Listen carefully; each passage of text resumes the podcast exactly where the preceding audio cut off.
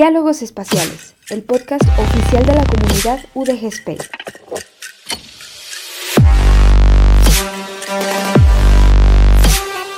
Aportando un granito de galaxia a tu conocimiento.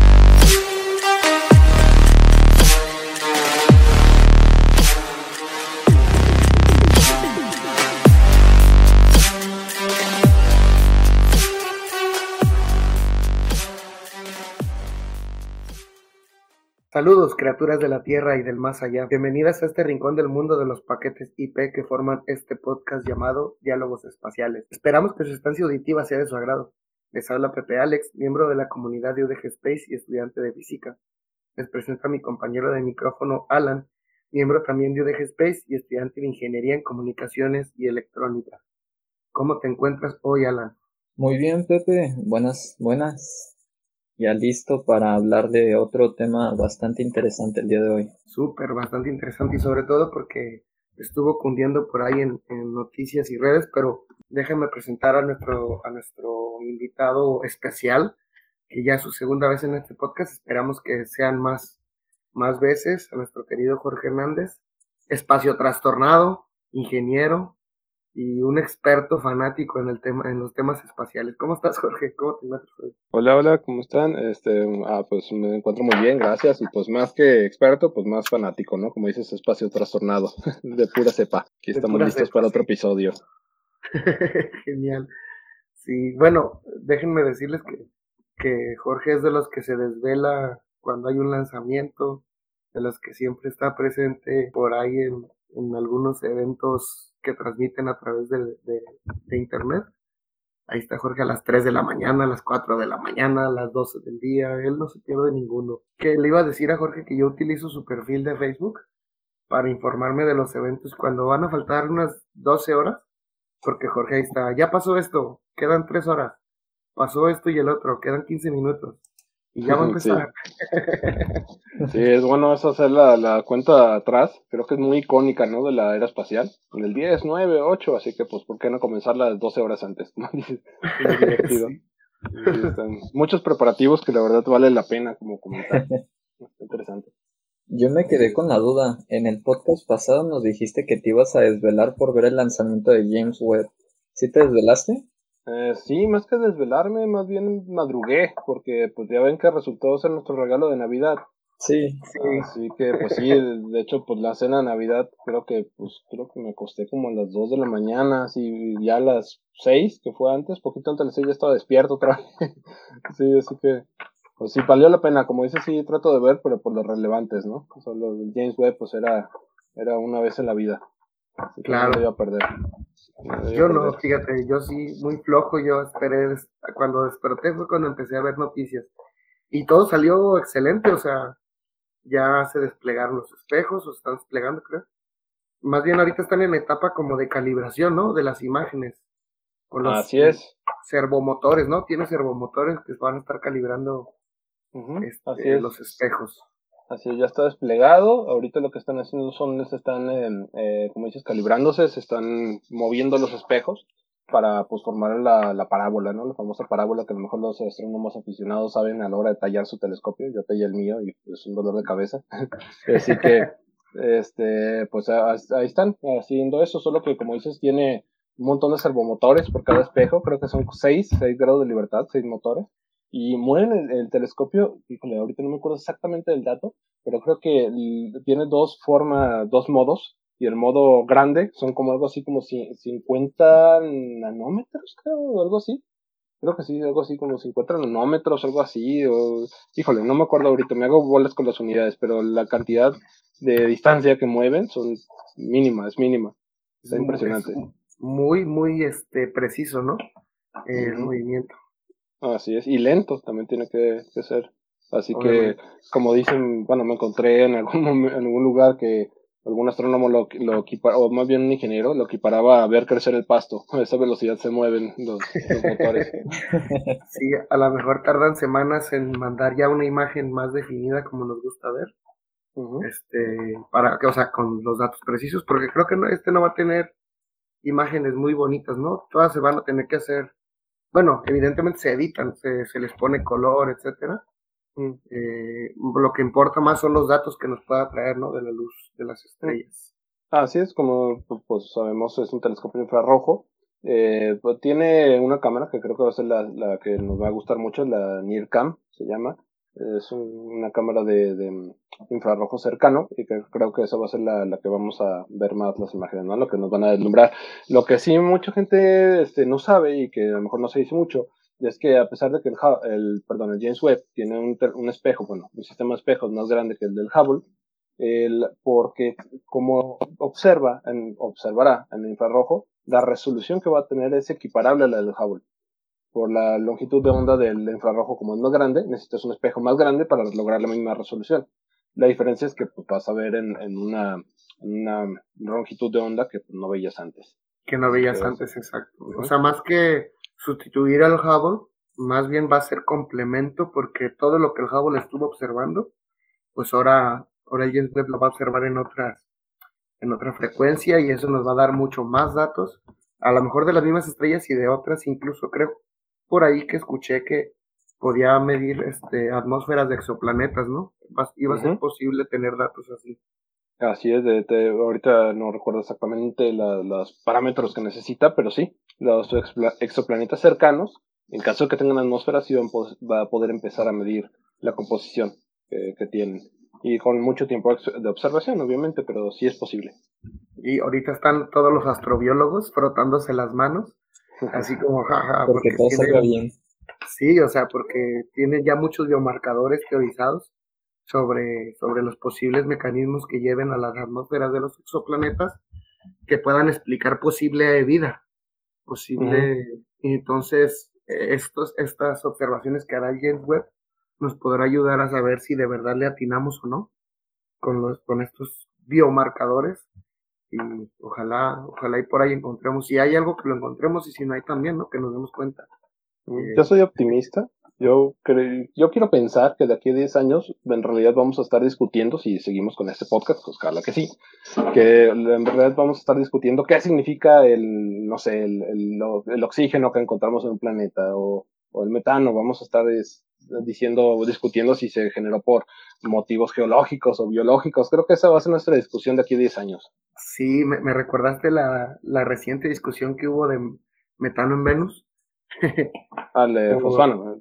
Sí, la de fosfano, perdón. Ándale. Sí, pero creo que había ahí una falla de error grande, ¿no? Un polinomio de grado 12 ahí que querían ajustar a las curvas de observación. Sí. Este, son cuestiones muy técnicas, pero pues nadie se convenció de nada. Al, al final, la conclusión es que se necesitan más datos, ¿no? Así es. Básicamente, bueno, resumiendo, el fosfano es un, se considera ya un biomarcador en la Tierra, es un gas, eh, es un gas, es un, gas orgánico, y en la Tierra se forma de dos maneras, por actividad industrial, que pues sabemos que en Venus no hay actividad industrial, y por actividad eh, biológica. Es un poco más complejo, pero sí. Y encontrarlo en Venus en una cantidad muy grande, en una concentración bastante, bueno, relativamente grande, se em, empezó a pues emocionar a algunas personas. Pero como dice, este, como dices Pepe, que después resultó que pues al parecer habían como que forzado los datos para que apareciera más, mayor concentración de la que había, y luego resultó que el, el radiotelescopio que había tomado la, la, la señal dijo que los datos estaban equivocados y había que volverlos a hacer y pues ahorita ya se bajaron mucho los humos. Bueno, pues así es la ciencia, ¿no? así es la ciencia. Fíjate que a mí me encantó porque de, de primera mano pude vivir ahora más consciente ahora que estoy estudiando física, un poquito más de la mano le di algunas repasadas. Obviamente todavía no entiendo la ciencia avanzada de estos papers, pero pude darles una ojeada a los papers y entender cuando salía un, una, un contraargumento y luego un argumento a favor y otro en contra. Se me hizo bonito vivir el proceso de cómo es que a veces creemos que los científicos nos pueden mentir, que alguien puede inventar algo y mentirnos y que toda la gente se lo va a creer. Si supieran nuestros oyentes todo el número de pleitos que tienen los científicos porque quieren tener la razón o porque quieren encontrar la verdad. O sea, es muy difícil que un científico mienta y todos los demás lo dejen mentir porque todos están al pendiente pues de lo que de los papers, de lo que se escribe, de los datos, de lo que se analiza. Y eso me encantó el saber que hay tantas mentes trabajando en un problema cuando se presenta que parece nuevo. Todo el mundo se pone a trabajar y todo el mundo quiere encontrar la verdad más allá de los cálculos y y de los datos. Y, y, hasta que no se llega a un consenso es cuando se considera ya una verdad científica. Y para que se llegue a ese consenso, evidentemente hay un proceso detrás de muchos estudios, muchos grupos de estudio. Entonces es muy difícil que la ciencia nos diga mentiras este, en ese sentido, pues. Hablando de, de, cosas donde la gente no, no le cree mucho a los científicos, yo creo que entra perfectamente el tema que vamos a tener el día de hoy, que es una película que está haciendo bastante tendencia. No sé si ustedes ya sepan de cuál se trata, me imagino que sí. sí, claro. De hecho, Jorge pues, nos mandó a verla porque él tenía especial ganas de, de, grabar el capítulo, la de No miren arriba. Este, a lo mejor ya la vieron en la descripción del capítulo. Fíjate, algo chistoso. Yo vi, empecé a ver podcasts que hablaban, ah, la película No miren arriba. Y dije, ah, qué chistoso que un podcast que no se dedica a las películas haga reseña de eso. Vi podcasts de filosofía, de antropología, de sociología, de ciencia. Hablar de la película, pero nunca se me ocurrió verla porque seguido veo nombres o títulos de películas, estrenos, que según yo parecen buenas y digo, bueno, va para mi listita cuando no tenga nada que hacer o tenga ganas de verla. Y luego de repente me contacta Jorge y me dice, oye, ¿ya viste tal película? Y otro amigo también, y le digo, no, la verdad no. Y ya me dice, no, pues está muy buena, es de ciencia. Y yo, ¿qué? Y tenía mucho tiempo sin meterme a Netflix, porque he estado viendo algunas cosas tutoriales en YouTube y leyendo otros libros. Me meto a Netflix y me aparecía en primera pantalla con el 99.9% de coincidencia Ande, pues. a mis gustos. Entonces dije, ah, la tengo que ver. a mí me pasa más de que veo cosas que hacen tanta tendencia que se me van las ganas de verla. Entonces dije, ah, pues otra tendencia más. Suele pasar, ¿eh? ¿A ti no te pasa, Jorge, eso? Esa sensación de que todo el mundo quiere ver algo y tú dices, ah, ya, ya luego lo veo yo cuando pueda. Fíjate que no, yo sí me voy con el corriente. por, a lo mejor por pura curiosidad quizás, pero sí, por lo menos le doy mi intento. Y algunas me atrapan y otras no, pero este, eh, yo sí me voy ahí con la, con la corriente. No tengo Está bien, tiene mucho que ver con las personalidades, más que nada, no, ni uno ni otra actitud es normal, pero yo tengo esta, como este sensación de evitar las masas en automático, a lo mejor porque de chiquillo fui más tímido y lo que sea, y yo veía grupitos de, si todos querían jugar fútbol, yo dije, ah, yo me voy al básquet, ahí no están tan amontonados. Si todos querían escuchar banda, y decía, ah, yo escucho rock, eso ya, ya, así me evito los problemas de que ya se acabó tal disco, de que ya se agotaron los boletos pero es como mi personalidad, pues. Yo cuando veo que toda la gente está haciendo eso, yo digo, ah, qué aburrido, ya, va a estar lleno todo eso. Les puedo decir que, bueno, como les digo, no, no me afecta mucho eso si, si algo es mainstream o no, pero yo cuando salió, yo vi el tráiler allá como por, no sé, como septiembre, octubre, y a decir verdad, vi el tráiler y dije, Ay, va a ser otra película de tantas que hay del espacio que en realidad no, no, no están muy, muy basadas en la realidad, ¿no? Otra carrera contra reloj de que va a caer un asteroide, todos se van a salvar con ciencia ficción y... Sí, Otro Armagedón, pero sin Bruce Willis, así no tiene chiste, ¿verdad? Este, sí, pensé que iba a ser algo así. Luego hay una escena que llegaremos a ella más adelante, donde se ven las naves espaciales este, despegando. Y yo le dije, ay, esta se ve bien irreal, no, no es posible que sea así. Pero es que yo no entendía que iba a ser una sátira. Por eso cuando la vi, como era, se estrenó el 24 de diciembre, y pues yo mientras eh, estaba la, la, cena de Navidad me la puse a ver y, y, me sorprendió, me sorprendió bastante y me gustó bastante. Mire, fíjate, vamos a de una vez a poner el candado aquí. Este capítulo va a tener muchos spoilers. Me han reclamado por el capítulo de Hail Mary, porque dijimos que iba a haber spoilers y la gente tuvo que ir a leer el libro. Pero bueno, les estuvimos avisando tiempo atrás. Ahora, este, de este capítulo no les hemos avisado tanto, porque es una película que la mayoría ya vio y si no, pues está ahorita en la plataforma de Netflix. Entonces, si no la han visto y quieren ponerle pausa a este capítulo y luego irla a ver, ya después regresan a escuchar este capítulo porque yo sí quiero desmenuzar y quiero hablar de, de la película sin miedo a dar spoiler. Pues al contrario, quiero hablar de cómo se desenvuelve toda la trama. Porque sí, sí, también a mí me, me encantó Fíjate que yo esperaba, cuando me, me dijiste, Jorge, que, que, se podía hablar de ciencia, y otros amigos me preguntaban específicamente a mí cosas sobre la película desde el punto de vista científico, yo creí que me senté y me puse así, saqué mi libro de física, etcétera, y, y ya cuando vi que era una comedia me relajé muchísimo. Me encantó que haya sido una comedia. Sí, Alan. Yo en este caso me gustaría partir por la trama de la película en general, que es que dos científicos, o bueno, en este caso astrónomos, lleva a decir astrólogos y me ibas a linchar vivo. sí, ¿eh? Dos Sacas de conversación. Eh, tantas tendencias que, que escuchamos ya hacen que mi cerebro se vaya hacia allá y pues no. Eh, pues básicamente tenemos a dos astrónomos, bueno, un astrónoma que descubre un cometa. Este cometa viene hacia la Tierra y la gente no les presta mucha atención, no, no se lo toma tan en serio. Y a mí me gustaría empezar con la pregunta, ¿qué tan común o qué tan frecuente es que un cometa se acerque tanto a la Tierra? Un asteroide, dices tú. Eh, ¿Asteroide o asteroide. cometa? Cualquiera de los dos. Ujú. Ajá. Mm, bueno, este, habría que ver qué tanto, porque si lo vemos como el de la película, que pues viene directo a la Tierra, pues creo que cada 66 millones de años, ¿verdad? Este, pero en realidad no es tan frecuente, sobre todo cometas como el de la película. Quizá el acercamiento, si, si tomamos un cometa con las características que de la película, el, el acercamiento a lo mejor está en decenas de millones de kilómetros. No es tanto, se, se ven impresionantes porque por la cola.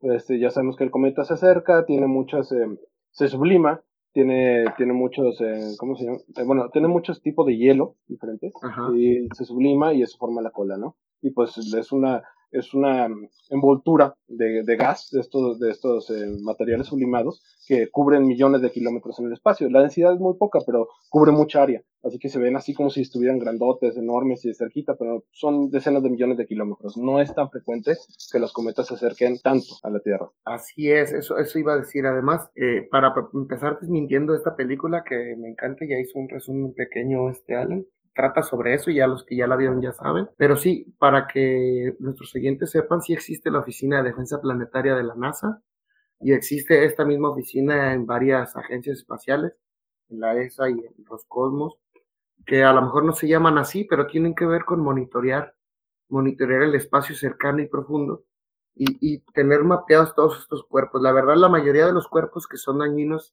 o que podrían significar un peligro contundente para el planeta Tierra, ya, ya se tienen mapeados en órbita.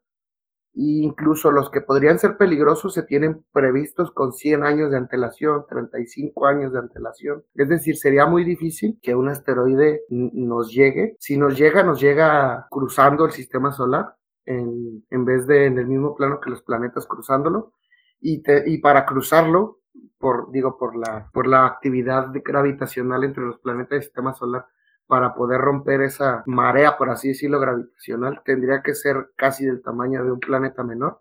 Entonces lo podríamos observar mucho tiempo atrás antes de que nos venga. Si viene por la dirección del Sol, tal vez se nos oculta, pero igual notaríamos bamboleos en las órbitas planetarias si viene muy grande. Si viene muy pequeño, nos vendría en el mismo sentido del, sistema solar y lo podríamos ver desde que entra por la nube de Oort. Entonces, es casi improbable, improbable que nos llegue un asteroide del que no nos demos cuenta, pero puede pasar. Evidentemente se nos puede colar alguno sobre todo si viene, si viene en un ángulo un poquito movido al, al ángulo en que los planetas giran alrededor del Sol y se nos oculta por ahí, sí podría pasar por ahí un asteroide de ese Supongamos de que pues tenemos este asteroide que llega hasta acá. A mí me gustaría preguntar, eh, ¿cuál es el tamaño estándar de un asteroide o de un cometa para darnos la idea qué tan probable es de que nos toque uno de 9 kilómetros de diámetro? No sé si ustedes sepan. Mm, No, sí. no tengo el dato, pero. Ah, Jorge. Ah, bueno, es que sí acabas de decir un montón de pues, verdades, este Pepe, que sí es- es- se puede extraer mucho tema de ahí. Eh, pero por ejemplo, lo que estás diciendo, Alan, este, el, un asteroide, un objeto del tamaño del- de, de, de esos, de 9 kilómetros, como el de la película, ya lo tenemos. De hecho, la evidencia la tenemos que la última vez que se estrelló algo así a la Tierra fue hace 66 millones de años, el que mató a los Sí. dinosaurios no avianos. Ese es el, eh, obviamente lo que, eh, lo que estamos diciendo es que entre más grande sea el objeto, más, eh, más raro, más infrecuente es que se estrelle eh, contra la Tierra, es que nos llegue. ¿Por qué? Porque hay más objetos pequeños que grandes, eso en primer lugar. O sea, por cada asteroide grande tenemos un montón más pequeños, así que hay más, son más numerosos. Y como bien decías, Pepe, este, tenemos prácticamente me acuerdo ahorita creo que tenemos catalogados o creemos que tener catalogados prácticamente todos los objetos, mm, asteroides por lo menos, mayores a unos 400 metros ¿sale? Eh, en el sistema solar. Ahora, los más pequeños, digamos más pequeños 100 metros, esos tenemos algunos vistos, no creemos que tengamos todos vistos porque son muchos, pero eh, menores a 100 metros, los daños que causarían a la Tierra pues no serían tan graves. Hay muchos que están entre ese lapso de 100 y 400 metros que están en nuestro sesgo, que no hemos encontrado todos y, y, también son frecuentes, que puede caernos encima. Y esos, por ejemplo, tienen tamaño suficiente como para desbastar un área importante, ¿no? Un área grande y también son difíciles, digamos, de, este, de ver o de incluso, pues, desviar. Así sí, son, creo yo, del, del tamaño, podrían destruir una ciudad, ¿no? Ya de 400 metros son varios megatones de, de fuerza. Eh, 400 metros es un problema sí ya es un problema enorme. Pero Alan nos quería decir de, las posibles defensas, ¿no? Que tenemos actualmente hacia los asteroides. Bueno, yo creo que eso ahorita lo podemos tratar. Antes de llegar a eso, eh, no sé si quieres retomar el punto de los asteroides. De la peli, ¿quieres que regresemos a la peli? Sí, bueno, pues eh, hay un, un doctor que se encarga de, de un observatorio que creo que es una simulación del observatorio real que está en Chile y están ahí observando, le dan un, le dan un, como una justificación a que la que está doctorándose, la que está estudiando para obtener su doctorado, que ahí se llama Dibresky, que es este Lawrence, Jennifer Lawrence, una, hace una perfecta actuación en esa película, a mí me encanta. Bueno, me encantan todas las actuaciones de los cuatro principales actores, Leonardo DiCaprio, Meryl Streep, eh, Jennifer Lawrence y Jonah Hick, se me hacen actuaciones muy buenas, nunca los había visto a los cuatro en una sola comedia. o sea, es un elenco, es un elenco heavy, ¿verdad? pesado. Ya cuando escuches el elenco te dices, ah, no puede ser una tontería tal cual. Entonces, están el, el doctor y su estudiante. Se sorprende porque descubre este asteroide que viene y según sus cálculos viene hacia la Tierra. Y, hacen una ahí muy bonita de que ella está, se pone muy nerviosa, se pone, no se cree pues los cálculos. Y luego viene el doctor este en física y se me hace chistoso que tome los cálculos eh, con el pizarrón. Por lo general ahora se usan software tan simples como MATLAB hasta elaborados en C++, en Python, en otro tipo de software de lenguajes de programación. Pero, pero es bonito porque el cálculo que sacan ahí es real, el cálculo de Gauss para mecánicas orbitales que sacan ahí es un cálculo real.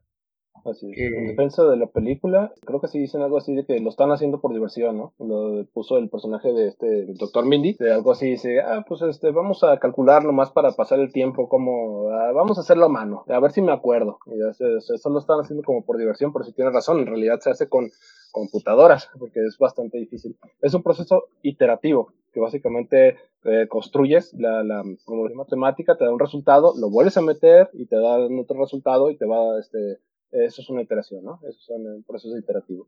Ajá, así es. Y entonces, a mí se me hace chistoso porque de esa broma que hace el doctor de que vamos a hacerlo, suelen hacerlo mucho los profesores, ¿eh? De que haces una pregunta y como son cálculos supuestamente de servilleta, pues lo toman como ejercicio y, ah, vamos a ver, por ejemplo, el otro día, oiga, profe, eh, la sombra podría pesar, la sombra que hacemos uno nosotros y ya dijimos, pues obviamente que no pesa la sombra porque la sombra es ausencia de luz, pero luego nos, nos pusieron a calcular precisamente entonces cuánto pesamos nosotros en el sol por la presión lumínica de los fotones y cuánto pesamos a la sombra. Y es mínima, era una millonésima parte de un grano de azúcar, pero sí hay una presión, una onda de presión que genera cuando tú estás en el sol, que es la parte correspondiente a la sombra que estás generando en el piso. Pues estos estos profesores suelen hacer eso con los, con los alumnos, suelen hacer eso, ¿no? En física, de que, oiga, profe, se me hace que creo que el asteroide viene para acá. A ver, vamos a hacer un cálculo así a mano, a ver si es cierto. Y ándale que le sale, ¿verdad? Le sale que el asteroide sí venía para acá. Sí, de hecho, le está muy bien asesorada. La película eh, la asesoró Amy Mainzer, que es este, una astrónoma que trabaja con cuerpos menores en el sistema solar. De hecho, salían en, la serie esta del universo de History Channel de hace mucho. a lo mejor la, vieron.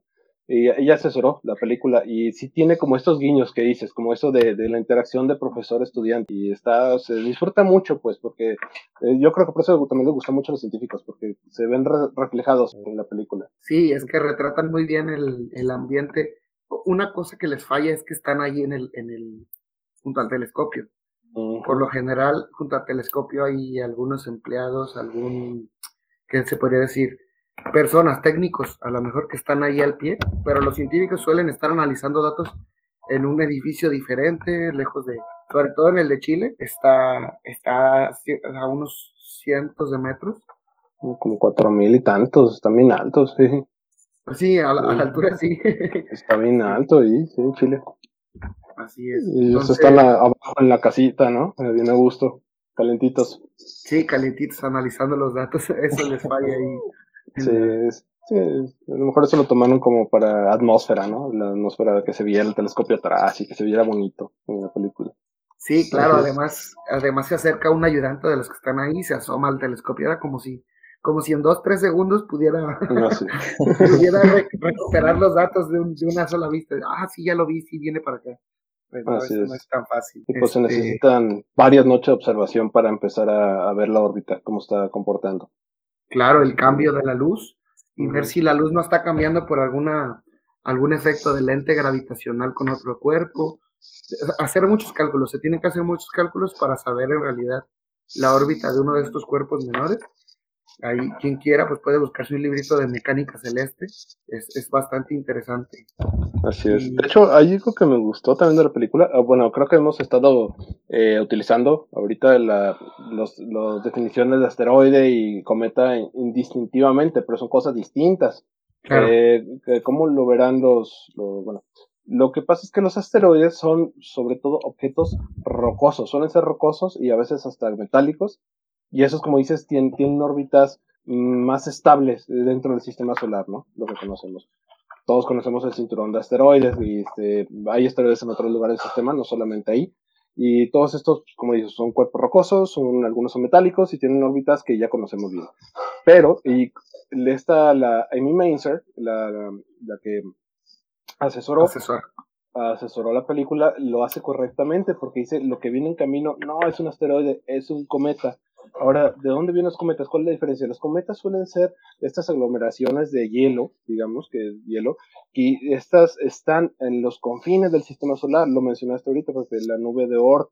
La nube de Oort se, es una nube hipotética, realmente no se ha observado, pero eh, se dedujo que la existencia de esta nube porque los cometas los llegan de todos lados del, del cielo, no están como así en un plano como los asteroides los llegan de todos lados, así que se dedujo que debe haber alguna nube que donde haya millones de estos cuerpos congelados y que a lo mejor de vez en cuando por alguna este alguna alteración gravitatoria, a lo mejor con otra estrella cercana o algo, se necesita muy poquito para darles un empujón y que caigan. Y eso es como pueden venir de cualquier lugar, es lo que se nos vino encima en la película, esta de Don't Look Up.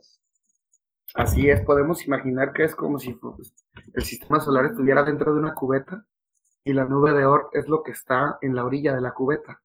Obviamente ahí quedó por, por después de tantos millones de años de formación del sistema solar, pero si algo llega y choca o perturba esa orilla, estos van a tender a caer hacia el Sol, es, lo más probable, o van a, van a alterar su órbita, pues, alrededor de la cubeta, por así decirlo. Eh, como dices, si viene del lado del Sol, pues no podemos observarlo por los telescopios y sería un problema. De hecho, eso pasó con este objeto, ¿no? El Oumuamua, creo que estaba cercano al Sol y lo vimos tarde. Sí, lo vimos tarde y alejándose. Y lo chistoso de Oumuamua es que tenía una órbita elíptica, es decir, no se veía que fuera a estar girando alrededor del sistema solar, sino que venía de más lejos y se iba a alejar más allá del sistema solar. Creo que solo es el segundo, ¿no? Que se ha observado así, o el, o el sí, el segundo creo. Oumuamua fue el primero, este, en 2017 se detectó, y después eh, hubo un segundo que se llama Barisov, o Borisov, bueno, en realidad es Barisov, y este, ya se fue el segundo, creo que fue como en 2019, 2020, y ya no se ha observado otro. Y sí, son objetos que provienen de otro sistema solar. Esos dos, son los dos únicos que conocemos. En este caso, el cometa Halley no, ¿No cuenta también en esa? Es, se lo considera un, un periodo corto, o a lo mejor medio, porque este son tiene una órbita, ahí pues, no me acuerdo. De 75 años. Ándale, más o menos así. Y pues, cada, como es regular, cada 75 años llega, no se considera como proveniente, o bueno, por lo menos en los últimos mm, siglos, no proviene de la nube de Oort. Bueno, a lo mejor sí se originó allá, ¿verdad? Pero ya está atorado aquí, en el sistema solar interior. Tiene una órbita estable, pues. Exactamente. Y este, esos no son problemas porque ya sabemos qué va a pasar. Sí, y pasa sí, con órbitas que, está atrapado, que quedó atrapado especialmente por la órbita de Venus, ¿no? Algo así vagamente recuerdo que había leído alguna vez. Fíjate que no sé porque se conoce desde hace siglos. Eh, no sé si se fue Venus, pero normalmente los que lo asaltan las órbitas pues son los grandes, Júpiter y Saturno, sobre todo Júpiter. Pero no sé si alguien haya hecho algún cálculo, a lo mejor sí, y este, se dio cuenta que pasó cerca de Venus en algún momento. Así es. Podemos imaginar, por ejemplo, para entender este tipo de dinámicas en donde los, los asteroides quedan en órbitas, podemos imaginar un patio en donde lo llenamos de pelotas, de balones, de canicas, de muchos objetos circulares, y luego metemos una sábana arriba de estos objetos, de las pelotas, de los círculos, y luego aventamos un trompo. Y este trompo va a quedar dando vueltas o alrededor de una pelota de básquet, o alrededor de, una canica, o porque están todos cubiertos con una sábana, o va a estar haciendo un ocho entre una pelota de básquet, etcétera. Total es que es más o menos, por así decirlo, cada cuerpo masivo está modificando el espacio-tiempo alrededor de él. Por eso la Tierra nos acelera hacia ella, porque modificó el espacio-tiempo debido a la gran masa que es. Entonces eso genera que alrededor se genere como un caminito, como si estuvieran los cuerpos, la Luna, por ejemplo, rodeando al planeta Tierra. Es esta interacción gravitacional entre un cuerpo y otro. Y esto pasa con los cometas. Y los asteroides tienen órbitas estables, por lo general, entonces nos permite saber cada cuánto tiempo va a pasar y, lo que, y por dónde va a pasar, pues. Pero obviamente hay perturbaciones, debido a que también nosotros estamos en uno de los cinturones de la galaxia, la galaxia también está girando alrededor de un, creemos, un agujero supermasivo. Este, entonces hay perturbaciones y también hay perturbaciones porque hay cuerpos menores que están circulando por ahí, atravesando galaxias, muy pocos, porque el espacio es muy vacío entre galaxias, entre planetas y entre estrellas, pero pueden perturbar. Y en este caso, en este caso, pues eh, en la película descubren que este asteroide venía para acá.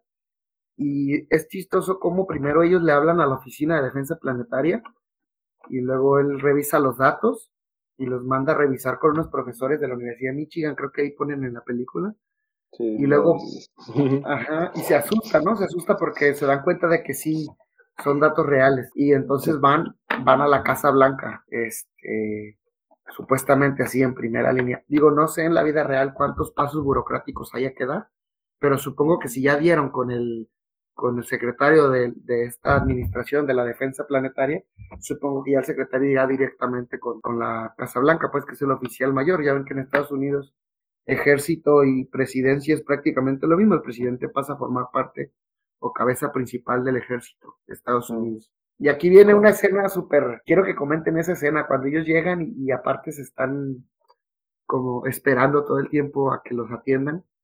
Este, ¿qué les pareció esa parte? A mí se me hizo interesante para comentar. Suena bastante real.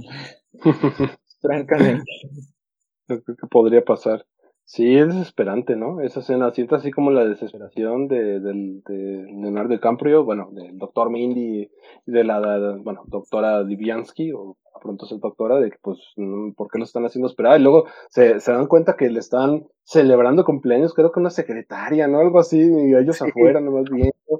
Este, sí, es, es desesperante esa escena. Sí, sobre todo porque en un principio, en defensa, yo primero de la Casa Blanca, porque yo decía, bueno, pues a lo mejor todos los días reciben gente que les dice que el mundo se va a acabar y a lo mejor por eso los hacen esperar.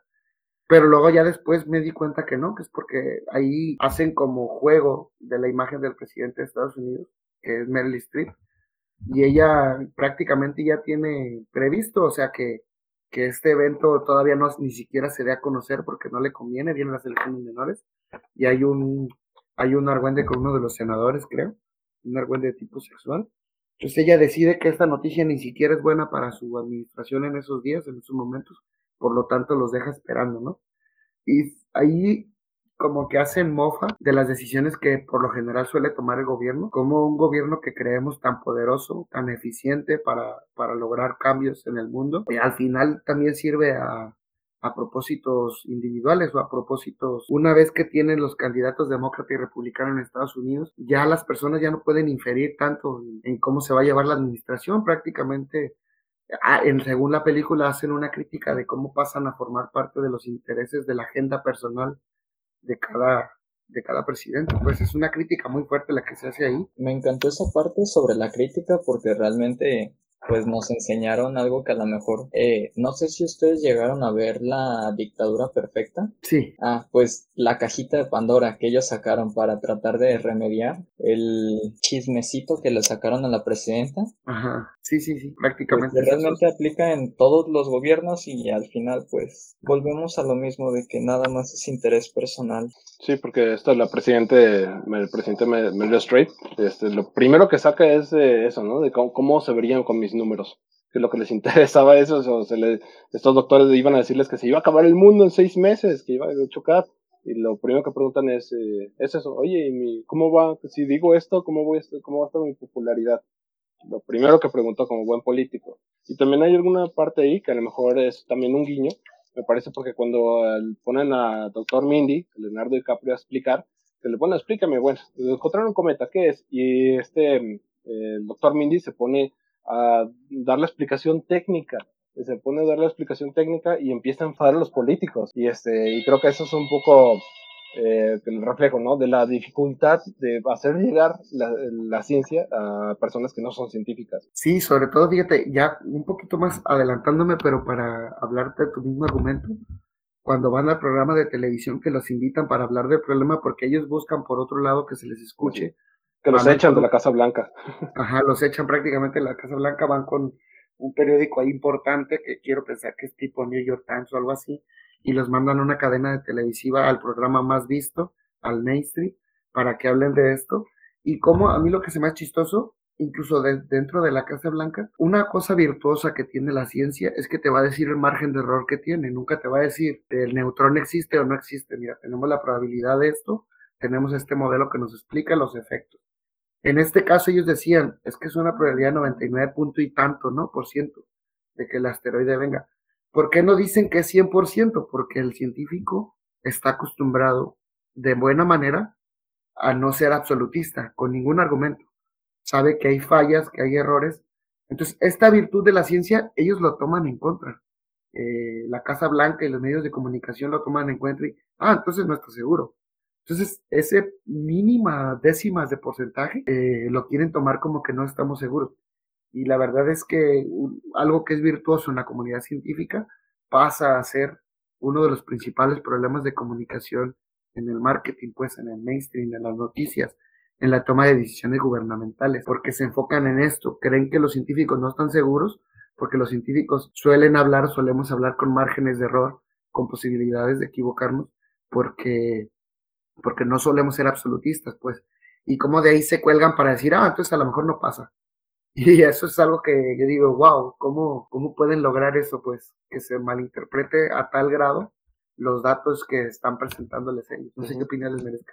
De hecho, cuando, si mal no recuerdo en esa escena, el doctor Mindy había dicho que tenía un 100% de probabilidad de que iba a caer y fue cuando le, le responden que un 100% era imposible, que que nada era 100% seguro. Y después empezó a decirle, no, bueno, pues es un 99 punto tantos por ciento. Y es como, ya ves, no es un 100%. Entonces podemos bajarlo, podemos decir que un 70, un 60. Sí, exacto. Como que sí, pero no. Sí, vemos, recordemos que pues toda la película, lo han dicho el director y todos, que es una alegoría al cambio climático. toda la película, en realidad, del asteroide es el cambio climático. Y como dicen, se aferran a eso, o sea, los, ya son pues negacionistas, anticiencia, este, se aferran a eso. Dicen, es que no, hay, no es 100% seguro de que no sé, cambio climático sea de producto antropogénico. Es como, eh, ya ven, los científicos dicen que no es 100% seguro. No, no me están diciendo que no sé, no tengo el dato, noventa y tantos por ciento seguro. O sea, como dices, están, se aferran a eso, y eso creo que en ciencia se llama cherry picking, ¿no?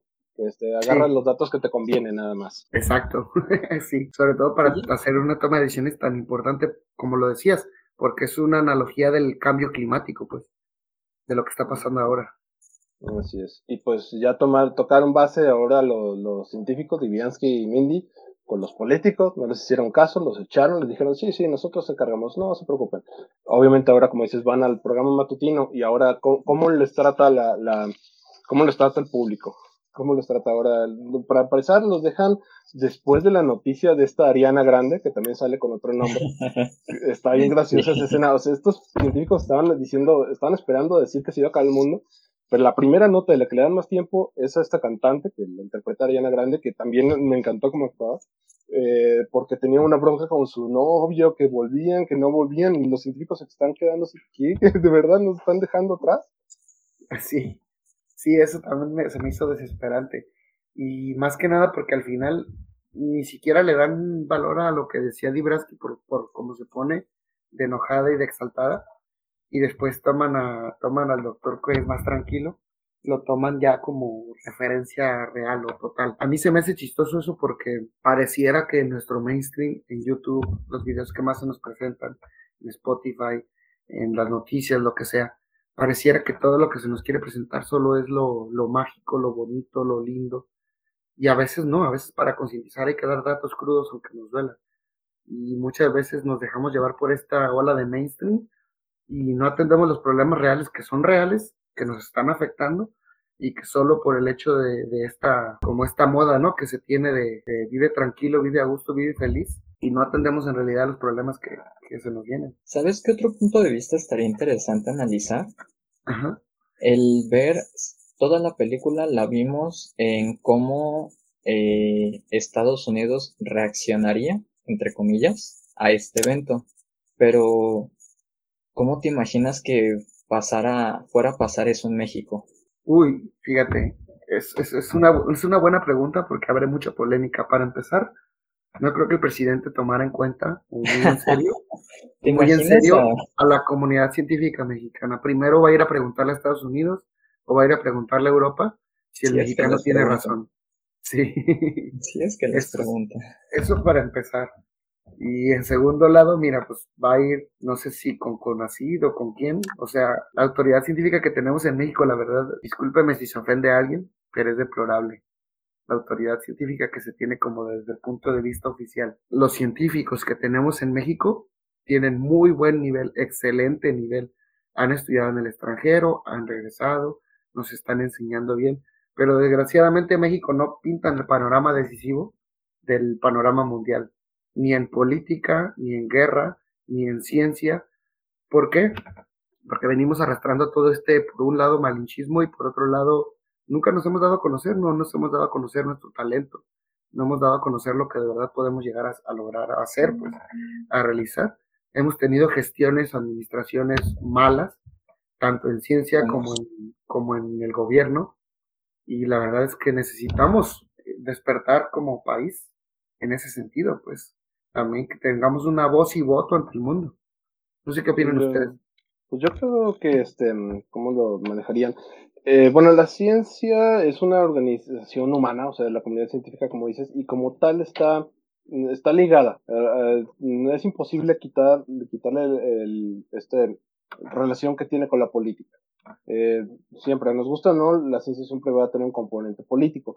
La cosa es que, por ejemplo, en países como Estados Unidos, eh, son, las organizaciones son más independientes eh, del gobierno, no totalmente, pero son algo, pueden dar su opinión como organización, como comunidad, de una manera un poco más independiente, que no significa que esté, esté libre de sesgos, pero en México parece que no. México parece que, en este caso el CONACYT de turno, hace lo que la política del gobierno de México le dice que haga. Y este, cualquier disidente, pues ustedes saben pues lo que se les hace. Así que creo que lo que haría, lo que tomaría, mm, bueno, sería muy difícil de, pensarlo, pero la, yo creo que la, la forma, la postura política sería como que la postura científica de México. Es lo que yo creo. Sería como muy difícil de separarlo, es mi opinión, pues. Sí, tienes razón. A eso me refiero con las autoridades oficiales deplorables en el sentido de que no, no van a ir a preguntarles a los científicos que de verdad saben, van a ir a preguntarle a, la que está en el puesto, a quien está en el puesto, que es, está en la agenda, en la agenda de los intereses de cierto poder, de cierta, sí, administración en turno, y eso, eso va a generar que se decida al final, Y lo, lo digo porque lo hemos visto aquí en Guadalajara. Al principio nuestro gobierno estuvo tomando en cuenta todos los datos de CUSEI para el manejo de la pandemia y ahora cada vez más es disonante, ¿no? Los estudios de la pandemia que saca CUSEI y las decisiones que toma el gobierno de Jalisco. Este, discúlpenme si, si por ahí sienten que, que estoy metiéndome en políticas, pero es algo que comienza a ser evidente, pues, que por un lado va el gobierno y por otro lado van los análisis y los estudios científicos que se están haciendo. Y, y en la película se nota tal cual, o sea, Incluso quieren desprestigiar a los profesores de Michigan porque quieren preguntarles a los de Harvard, a los del MIT. Por favor, si, si el principal argumento es la ecuación matemática y la razón lógica que se está presentando con los datos, no necesitas prestigio. Sin embargo, incluso entre profesores científicos y entre universidades, hay más prestigio en una universidad que en otra. Hasta en eso se ve el sesgo, ¿no? Sí, es el argumento de la figura de autoridad, ¿no? Que pues este, hasta que no te lo dice la vaca sagrada, lo crees. Y pues, Así es. como dices, es el argumento, digo, las evidencias ahí están. Pero Y creo sí, que, al menos en México, aunque lo diga una autoridad o una institución, el pueblo, pues, no haría tanto caso. Al menos en México se vive, a pesar de que vivimos en unas épocas de más información, se vive tan desinformado y con tanta desconfianza de todo, que a mí honestamente me daría más risa los memes que crearían de todo el escepticismo hacia, pues, pongamos la pandemia, por ejemplo, para no irnos tan lejos, de Ajá. cómo al inicio decían que la pandemia era para implantarnos chips, bueno, eso todavía lo dicen, cómo era COVID por las iniciales de eh, alguien del crimen organizado y lo iban conectando con tantas cosas, pero pues al final no iban a lo que, a lo que realmente era importante. Claro, déjeme dar un argumento ahorita para nuestros oyentes, si les sirve, una- un cuestionamiento importante. Porque por está- se ha estado diciendo que la pandemia ha sido movido por, por alguien, ¿no? Controlando todo el mundo. De verdad, ustedes, si ustedes, ustedes creen que si el mundo estuviera controlado por un solo poder oculto entre las sombras, ¿estaríamos así? Una política peleada contra otra, un partido político peleado contra otro, una empresa contra otros, un país contra otro, una alianza de países contra otra alianza de países. O sea, no, o sea, el, planeta estuviera más ordenado si de verdad un poder estuviera moviendo todos los hilos. El poder que está moviendo todos los hilos es el que estamos generando nosotros con nuestro sistema económico y gubernamental, pero no porque lo estemos decidiendo, sino porque se nos va de las manos, se nos va de las manos. Y la verdad es que está bien que el poder esté diluido. Si le damos todo el poder a una sola institución, a una sola persona, agárrense, aguas. Estoy de acuerdo. Y también, en realidad, pónganse a pensar eso. El gobierno no puede organizarse para pavimentar mi calle que está llena de baches. Me, me va a organizar una pandemia a nivel mundial, por Dios. Sí, sí. O sea, o sea, tú, tú podrías- podríamos pensar en, en los grandes empresarios que incluso aquí se ven reflejados, como Elon Musk, Jeff Bezos, Mm, este, todos estos grandes empresarios, y aunque son multimillonarios y evidentemente compran acceso nivel águila, dicen en la película ahí, en la administración de Estados Unidos, a pesar de todo eso, ni siquiera ellos pueden controlar el mundo en el sentido de que cuántas veces no hemos visto que su propia empresa los destituye como CEO o, o tienen problemas unos a otros, otra empresa los, los demanda, los denuncia. Y la verdad esto no nos deja más que ver que aquellas míticas 13 familias que gobernaban el mundo, ¿no? Los Rockefeller y los demás, pues en realidad no, el poder ya está muy diluido. ¿Quién, o sea, quién va, quién es, quién es ese oculto que gobierna Rusia y que gobierna Estados Unidos y que gobierna a los comunistas de Corea del Norte por igual? No, no hay nadie. O sea, alguien que haya dicho, vamos a hacer esta pandemia y vamos a poner un chip. Y todos van a estar de acuerdo, por favor. Si en algo se pudieran poner de acuerdo, todos los gobiernos, yo estaría feliz en lo que fuera. Pero en realidad no. en realidad no. Es verdad. Y lo que está diciendo ahorita este Alan es verdad, lo, lo parte de los memes y eso, lo vemos en la película. Eh, De hecho, es por eso me gustó, porque retrata un montón de cosas. Lo vemos en la película porque a la hora de que estos comentaristas no toman en cuenta a los científicos, eh, bueno, Mindy es más tranquilo, como que no se lo cree, pero Diviansky es como más explosiva, ¿no? En la película es como más explosiva y de repente pues se desespera y ¿por qué no nos toman de acuerdo? Y explota en ese momento y están locos y se baila y todo. ¿Y qué, cómo reacciona la gente en lugar de preocuparse? Le hacen memes. Dirían típico de millennials. Ah, Sí, ciertamente. Y eso me recordó muchísimo a esta niña, esta bueno, ya no es una niña, creo que ya tiene 18 años, eh, Greta Thunberg, cuando fue a la ONU y lloró de desesperación a ella, le hicieron memes. O sea, creo que está basado en eso. Sí, sí, es, es un ejemplo claro. Y bueno, para no perdernos tanto por los hilos en la película, una vez que la presidenta dice, se da cuenta que ahora sí puede, puede salvar el mundo, por así decirlo, porque concuerda con su agenda personal, pues les dice a estos científicos, bueno, pues está bien, vamos a hacer un plan para defender el, para defender el planeta, vamos a destruir, hace su discurso, muy a lo, no sé, no sé si es de izquierda o de derecha la representación de Meryl Streep, me parece muy acercada a Trump lo que ella hace. Yo, perdón, pero a mí sí me hizo un retrato de Trump. Así hasta el hijo, hasta el hijo de la presidenta. De la hija, ¿verdad?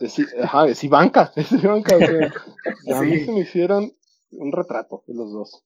Sí, a mí también. En ese sentido, bueno, decide que ya va con su agenda el defender el planeta. Fíjate lo que, cómo suena esta frase. La presidenta de Estados Unidos decide que ya está en su agenda o concuerda con sus intereses el defender el planeta de un asteroide que pueda acabar con la humanidad. Entonces toma acción, toma acción y hacen un programa para destruir al asteroide. Pero llega señor VIP, ¿eh? el padrino, nivel ah, águila, que representa, pues puede representar a Elon Musk, a Jeff Bezos, a Steve Jobs, a Zuckerberg, a los Todos en uno. Todos en uno, sí. Además esta personalidad así como tranquila, como me lo, yo lo sé todo, yo sé el futuro de la humanidad. Y esto, esto a mí se me hace muy, representativo de lo último que hemos visto. Obviamente le debemos mucho a sus avances tecnológicos, a estos grandes empresarios. El mundo es diferente desde que están ellos, pero también se cae en este sesgo de capitalismo exorbitante, ¿no? Exorbitante, salvaje. Es decir, ah, viene un asteroide, es, un, es una oportunidad. De hecho, nos no lo quieren inculcar. A los pobres que no tenemos capital y nos quieren hacer de derecha, nos dicen, tus problemas son oportunidades de crecimiento empresarial. Sí, es decir, decía un escritor que en un floreciente mercado habría una demanda incalculable de venta de niños, de menores de edad. ¿Por qué? Porque el capitalismo salvaje, donde ve un problema, ve una solución de capital. Este, entonces, por ejemplo, que, que hay africanos que están empezando a vender sus órganos. O sea, hay una oportunidad de, de, de venta y de mercado. O sea, así, tal cual así, pareciera que así lo quiere ver este, ciertos empresarios cuando solamente deciden números, deciden que aumente el capital, y aquí se ve muy reflejado el hecho de que como quieren ir al, al asteroide con una técnica que nunca ha sido probada, supuestamente, que es millonaria supuestamente, y quieren ir a extraer metales preciosos, ¿no? Para, para realizar más experimentos, más tecnología. Así es, de hecho está la parte en la que ya deciden que van a, van a destruir el asteroide como bombas nucleares, que bueno, ahorita llegaremos, llegaremos a eso, la parte de la ciencia que no es la mejor idea, pero se ve una, es una, una escena bastante impresionante, me gustó y este, incluso hasta pues, curiosa de cómo despega, eligen a un, a un, a un veterano, ¿no? De las Fuerzas Armadas que ya está medio chiflado de la cabeza, que es este, ¿cómo se llama este actor? Es el que hizo eh, bueno, es Ron Perlman, Ron Perlman, ¿no? se llama, me, gusta mucho también. Y pues ya está como medio chiflado y lo eligen para comandar la misión. Él iba solo, le dijeron, oigan, ¿por qué no pueden hacer robótica toda la misión? Es que necesitamos un héroe, un héroe ah, gringo. Y pues es este antiguo militar que ya está todo pues trastocado y se ve bastante graciosa cómo va la escena. Él va en un transbordador, que ya están retirados, pero se supone que regresaron transbordador, y despegan un montón de cuetas a los lados, que se supone que cada uno con una bomba nuclear, según yo, iba a, iba a estallarse este tipo, no sé. De hecho, bueno, el transbordador no tenía capacidad para llegar más allá de la órbita de la Tierra, pero en la película no importa. Y como dices, ahí están todos viendo que ya va para allá, y le habla a este personaje, Peter Isherwell se llama en la película, que es la amalgama de los millonarios, le habla a la presidenta, que pues como eso fue su principal eh, persona que financió su campaña, pues casi casi la presentan como, ándale, este, como él financió la campaña la presidenta, casi casi ella es su, su empleada, ¿no? Hasta le, le, dice, señor presidenta, ¿puede venir? Y no le hace caso, le dice por su nombre, eh, no sé qué, y ya es donde le, le dice no sé qué. Y la siguiente escena es que todos los juguetes que iban en camino se dan la vuelta y regresan. O sea, bastante gracioso. Era imposible que el transbordador hiciera eso, por eso me quedé, pero pero se ve bastante gracioso cómo regresan y todos se creen qué pasó y lo que dice es que lo que pasó es que esta persona se dio cuenta de que el, el objeto este estaba lleno de metales preciosos. Y esa es una verdad a medias. ¿Por qué? Porque sí es verdad, creo que lo han visto en la prensa, ¿no? Este, encontraron un asteroide que tiene no sé cuántos millones de toneladas de oro y si, si viniera todos seríamos millonarios. En realidad no, porque en realidad el oro es, es precioso porque es, porque es raro en la Tierra. Si hubiera mucho, pues ya no sería tan valioso. Este, esa es una. Y la otra es que sí, en los asteroides cercanos hay algunos que son metálicos que tienen eh, metales preciosos en ellos. Pero los cometas no, los cometas tienen hielo. Así que este fue como una, una un, pequeño, yo lo considero una licencia, una licencia cinematográfica de, del asunto este. Y este, y da para, para ver por qué, los, por qué hay tanto metal precioso en los asteroides. Verán, la Tierra tenemos ahorita, mm, como sabes, tenemos un montón de minerales y de piedras preciosas y todo oro y cosas, mm, materiales raros, ¿no? Las tierras raras estas. Lo que sucede es que como son pesadas, cuando la Tierra este, se formó, estaba pues fundida. Y todos estos materiales, como son pesados, se fueron al fondo. Ahorita la mayor parte de, digamos, el oro de la Tierra está cerca del núcleo, porque es pesado. Y lo que vemos en la superficie y extraemos es lo que, lo que soltó, lo que restó, lo que por a lo mejor por actividad geológica sale a la superficie. Esto no sucede así con los asteroides, como son cuerpos pequeños, muchos de ellos se desprendieron de cuerpos más grandes y como son pequeños, la gravedad no, no jala estos metales al fondo, sino que se quedan relativamente cerca de la superficie, por eso están llenos de, este, de estos materiales. Y bueno, ese, eh, como dices, esto es la parte en la que, la que ve este empresario y deciden que mejor, mejor no van a destruirlo, lo van a explotar, ¿verdad?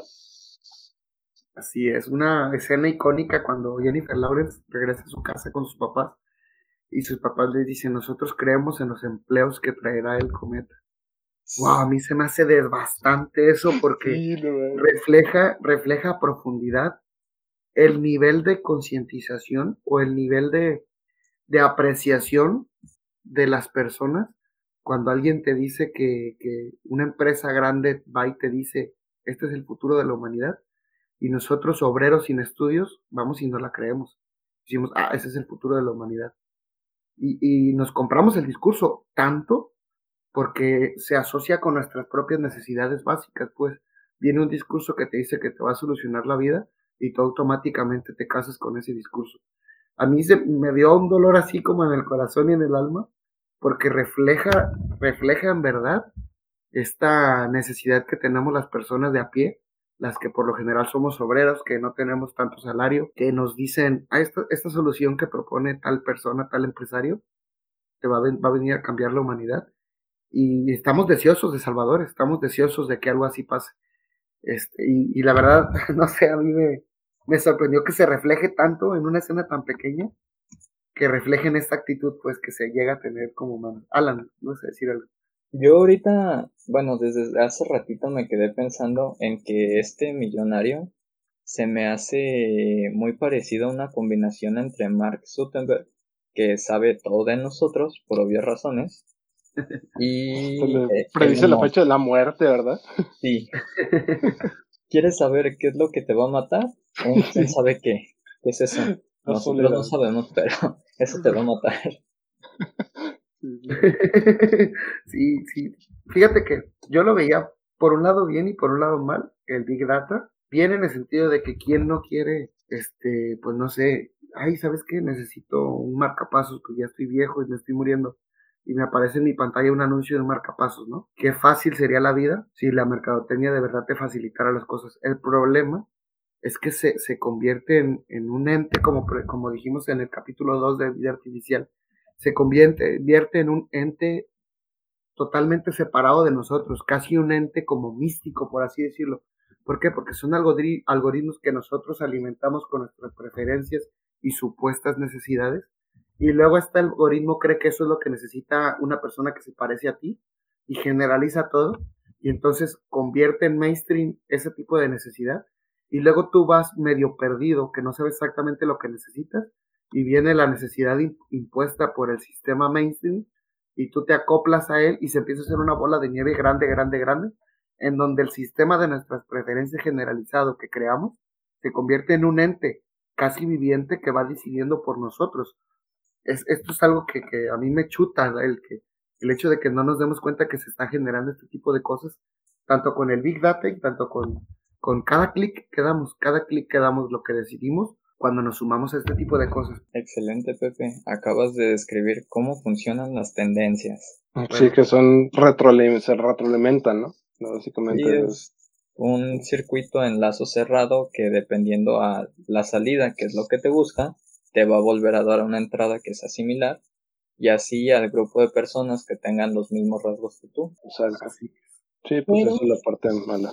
Ahora sí, porque si te vas al extremo infinito de la escena de iteraciones, te das cuenta que todos vamos a terminar siendo blancos o grises.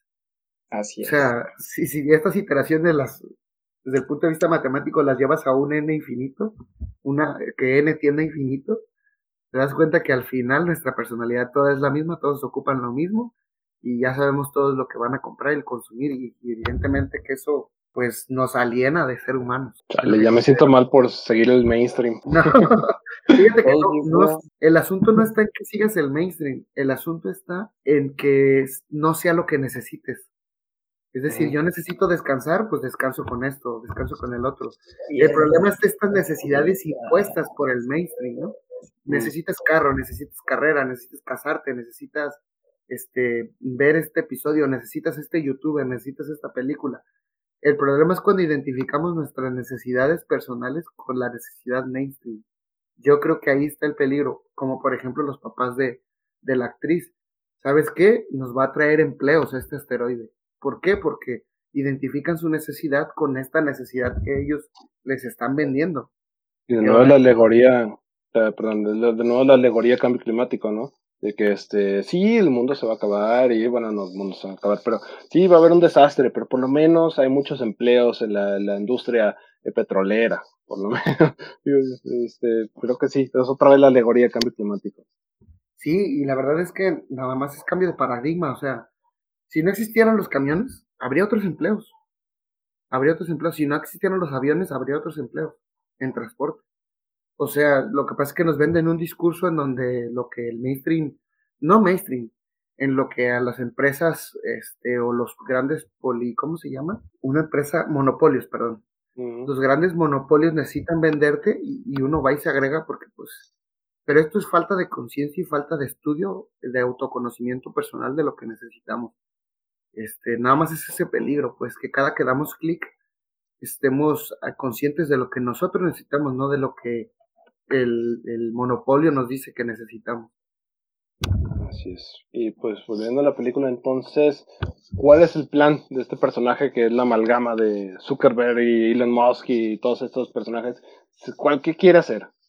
Como buen minero, taladrar un pedazo de piedra. Literalmente. Sí, lo que dice es que si ya viene para acá, pues mejor lo hacemos en pedacitos y que caigan pedacitos y como dices, ahora sí minar, los pedacitos, ¿no? Y fíjate que no es una mala idea, pero ese concepto de aplicación sí, sí está un poquito salido de, de ciencia ficción. Porque una forma en la que lo pudieron haber hecho fue con una catapulta electromagnética que, pues bueno, para empezar, la energía que necesitaron todos esos taladros naves para llegar al asteroide es muchísima se necesita de muchísimo combustible para hacerlos llegar simplemente a ese lugar. Si es que llegan y no se quedan a medio camino como pues le pasó a él. Una vez en el mejor de los casos de que llegaran, una de las opciones viables que creo yo sí se podrían llegar a hacer si se desarrolla la tecnología y llega sería con una catapulta electromagnética que básicamente con pulsos electromagnéticos va a ir quitando pedazos del mismo asteroide y los va a ir lanzando al espacio. Interesante punto de vista, Alan, pero ya me pusiste a pensar. Si en realidad, si pasara esto, si esta fuera una iniciativa real, el coste, ¿no? Coste-beneficio entre el combustible que se necesita para llegar y lo que se va a obtener. Tú estás en cohetería, tú, tú sabes muy bien que cuesta mucho trabajo. Habría que hacer un cálculo de servilleta, pero me imagino que no, no sería viable. No, no, no, no, eso prácticamente no. Y la película manda al diablo totalmente la, la mecánica orbital y este, todas esas cosas la manda al diablo. Pero está es algo, una licencia que se toma, ¿no? Porque por la trama y pues es eh, bastante gracioso porque sí, eh, recordemos que el asteroide, perdón, el cometa viene desde los desde la parte más lejana del sistema solar y viene acelerando, viene cayendo al sol. Así que, pues no sé, estoy pensando que a lo mejor llega, está cerca de la Tierra, a lo mejor a 30 kilómetros por segundo con respecto a la Tierra. Imagínense, para lanzar una misión, eh, robots o lo que sea, al asteroide, llegarle, pues, siendo que se está acercando a ti a 30 kilómetros por segundo e igualar esa velocidad, la cantidad de, combustible que necesitarías para aterrizar, como se ve en la película que aterriza en robots en la superficie, eh, no, no se puede, o sea, no tenemos la tecnología para eso. Podemos impactarlo, pero no aterrizar en él. Eso es lo que sí no, podríamos hacerlo. De, hecho, si pudiéramos acelerar y frenar, yo creo que tendríamos una tecnología tan avanzada que ya el asteroide sería pues, insignificante, ¿no? Lo que nos pueda dar. Precisamente eso que acabo de decir, Pepe, es otra muy buena opción que se podría llegar a hacer, pero pues sigue faltando muchísimo combustible. Y es el mandar un cohete que se incruste en el propio asteroide y pues con lo que le queda de combustible empieza a acelerar todavía más para desviarlo, aunque sea un poquito, pero pues se necesitaría muchísimo. Y ya empezamos ahorita con las técnicas de desviación de, de, cuerpos menores y sí. son bastantes. ahorita eh, las comentamos, déjenme antes, antes de pasar a eso, déjenme hacer un comentario en cuanto a social todavía, yo me quedé con esa parte porque cuando deciden que eh, este tipo esta combinación de CEOs empresariales dice que va a poder sacar recursos, vemos cómo automáticamente se suma China y se suma Rusia y se suman otros gobiernos, todos quieren su parte. Es lo que decía yo un poquito de esta ambición que tenemos, ¿no? Cuando una empresa grande dice que es posible obtener, aumentar el capital, los inversionistas rápido corren hambreados para agregarse. Es parte de cómo funciona la bolsa de, de valores parte de cómo funciona el capitalismo y cómo esto lo hacen reflejar, eso es lo que quería decir, cómo solemos decir que los empresarios son así y son así, y lo vemos reflejado en, el ejército en general, cuando ellos están esperando a la presidenta y se dan cuenta que los, los snacks o los, los bocadillos que tienen en la Casa Blanca eran gratis, pero en general va y se los venden, ¿no? 10 dólares o no tenían cambio y se los terminan comprando en 50 dólares y luego Dibraski se da cuenta que eran gratis y la, la indignidad que siente de que un general con tanto salario se los haya vendido nada más por esta ambición de tener más y es que refleja este tipo de personalidades en donde pues tienen, están bien acomodados, tienen mucho dinero, pero como este reflejo que tienen de querer poquito más. A lo que me refiero es que después es como una primer ventana como que te quieren extrapolar, que no nomás los empresarios quieren más, también el ejército quiere más, también la presidencia quiere más, también las personas queremos más. No el sistema, ¿no? hacen, como esta crítica, exacto, al sistema en cómo funciona de que esta ambición desmedida que tenemos, o sea, el que tiene poco quiere más y el que tiene más también quiere más. Eso se más interesante. Pero ahora sí pasemos a lo de las, las técnicas de, de defensa planetaria o, o, cómo destruir un asteroide. Cómo salvarnos el pellejo. Este, bueno, ahorita ya hay una misión, en camino de nuestra primera y única misión de, defensa planetaria, o así la han vendido, que es esta, así es, la, misión DART, que va en camino al asteroide este Didymos, ¿no? Me parece. Eh, eh, Didymos es un, es un asteroide pues, cercano a la Tierra, en realidad es doble. Eh, está, el asteroide principal mide como un, kilómetro más o menos de, de diámetro y lo orbita una luna que se llama Dimorphos, me parece, y creo que esa mide, no me acuerdo cuánto, uno, como unos 50 metros, ¿no? Más o menos, algo así, no me acuerdo.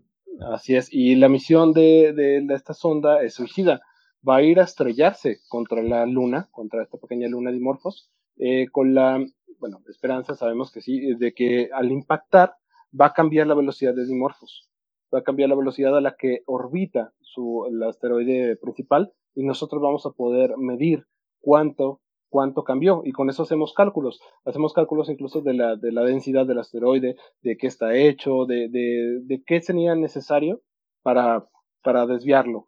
obviamente queremos decir que este asteroide no representa ninguna amenaza para la Tierra, es solamente una prueba y se eligió un asteroide doble porque así podemos medir con más exactitud el periodo orbital de esta, de esta cosa.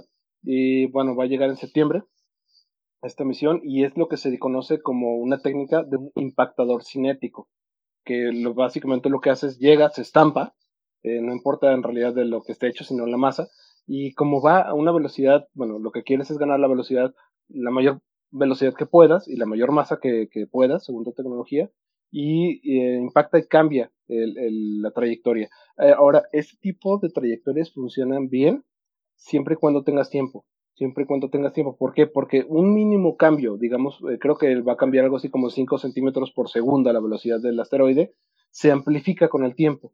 Si tú le eh, adquieres este, un, cambio de velocidad muy pequeño, pero después te esperas 50 años, el cambio de, trayectoria de, órbita va a ser muy grande. Así que funciona bien para este tipo, este tipo de, de, asteroides, lo que no funcionaría en el cometa de la película, porque nos dan seis meses y viene directo a la Tierra. Hay chance de construirlo. Algunos datos de, esta misión DART es que, fíjate, lo va a mover 0.4 milímetros por segundo. Es lo que decías, que, que va a ser mínimo, pero al cambiar el ángulo, como es por segundo, a los pocos días se va a ver, se va a ver desde acá, desde los, con los telescopios van a poder observar el, el cambio de órbita.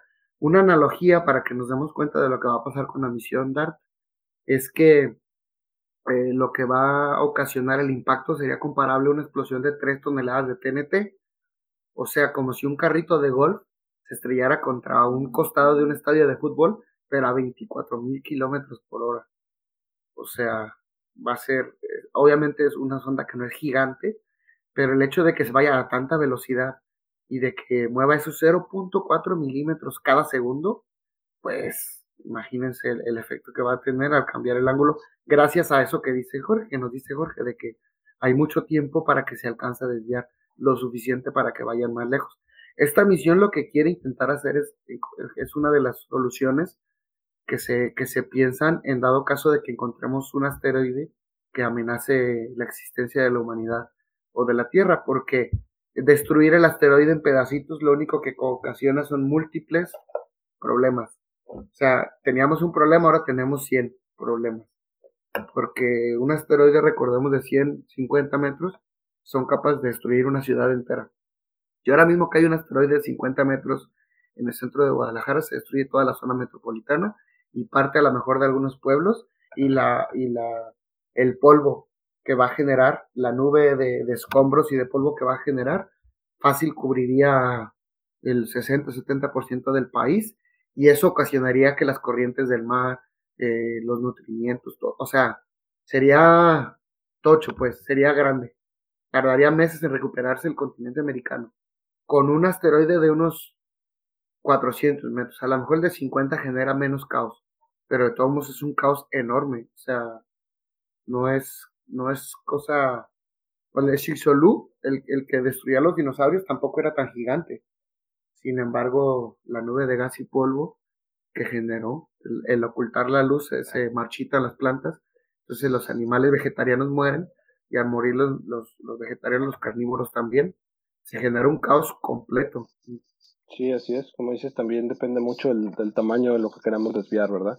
Este, un impactor cinético, pues a lo mejor sí te, Depende del tiempo que tengas, como dije hace rato, pero a lo mejor si te funciona en a lo mejor un asteroide pues más pequeño. Obviamente entre más grande es el asteroide, más tiempo, con más tiempo eh, con antelación, digamos, tienes que desviarlo para que este, para que funcione esta técnica. Así es. un poco pensarlo en analogía de que a una piedra le vamos a lanzar otra piedra para que cambie su trayectoria y es, bueno, al menos yo siento que estamos haciendo lo mismo, pero pues con una piedra más sofisticada y calculada. Más bien es como arrojarle la, una roca así un pedrusco grandote, arrojarle un mosquito muy rápido y que cambie la trayectoria. Ándale. ¿Sabes a qué se sabes a qué se parece, Alan? A cuando tú vienes en una cuesta abajo, en una bicicleta, y pones una piedrita ahí de dos centímetros de diámetro, justo en donde debe estar, mordiendo la llanta delantera. a eso se parece. que evidentemente, mira, o una de dos, tú tienes volante, pero si no tuvieras el volante giratorio, o la esquivas desviándote completamente en diagonal, o te caes, una de dos. Gran analogía. Ándale.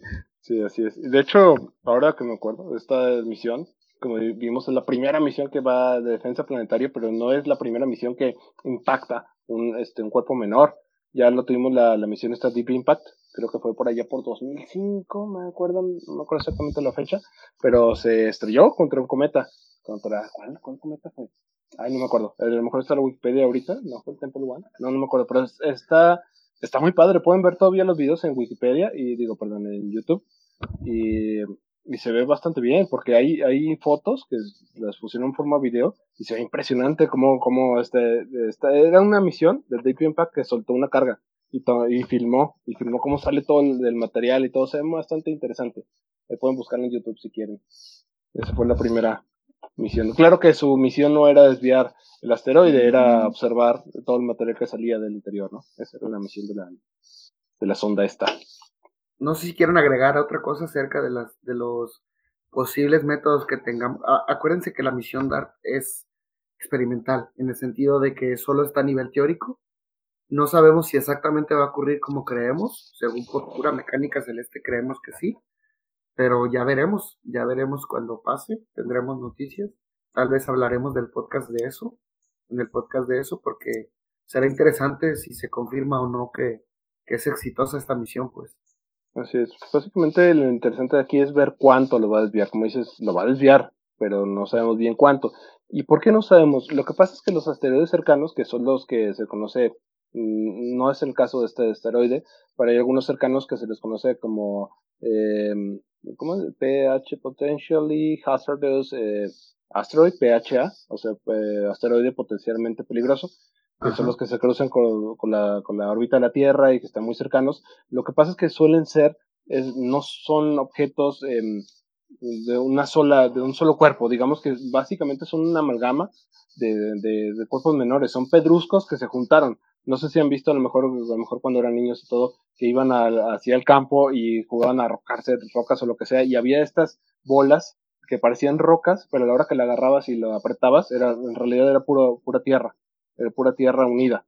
No sé si se acuerdan de esa cosa. De eso están hechos estos asteroides. Así que ese es el problema, porque si cualquier cosa que lo hagas y lo rompes, como dices, vamos a tener un problema muy grande. Así que no sabemos bien cómo va a reaccionar y eso es lo que nos va a ayudar esta, esta misión para saber cuánto, cuánto se desvía. Así es, con respecto a esto, yo, yo quería mencionarles que, por ahí de mayo del, año pasado, eh, durante la séptima conferencia de defensa planetaria que, que, hace la NASA cada año, de hecho esa va a ser mi recomendación, pero bueno, ahorita vamos a eso, hicieron una simulación de la llegada de un asteroide a la Tierra para checar la posibilidad en un margen de seis meses precisamente, muy parecido a lo de la película. La simulación arranca con un hipotético, una hipotética salida un 19 de abril del 21 y, entonces supuestamente el objeto se estrellaría el 20 de octubre del año 2021, seis meses después. Entonces, según el, sistema de monitoreo de impacto Sentry de JPL y un sistema de Clomon que es parecido pero es de la ESA, o sea, la NASA y la ESA hicieron el estudio, y donde los puntos exactos del impacto eran entre Europa y el norte de África, y, frontera entre Alemania, República Checa y Austria sería como el, punto clave donde, donde se estrellaría. Y, según estas simulaciones, ninguna nave, ninguna nave actual que tenemos en seis meses alcanzaría a lograr a llegar, a desviar o hacerle algo. O sea, si nos enfrentáramos al escenario hipotético de un PDC, o sea, de un, de un objeto potencialmente peligroso o catastrófico en el 2021 en la vida real, no seríamos capaces de lanzar ninguna nave espacial en un tiempo tan, tan corto, pues. en este sentido, las agencias lanzaron el proyecto DART porque si es preocupante eh, si algún cuerpo se nos escapa de visión o sale del mapa. Ahora con Oumuamua y con, con el otro cuerpo estelar que vimos, o sea, nos damos cuenta que en realidad sí estamos un poco descubiertos, aunque Júpiter funciona de escudo gravitacional para defender a la Tierra porque atrae a los cuerpos que no traen tanta velocidad los atrae hacia él y la luna también atrae cuerpos hacia ella antes que la Tierra.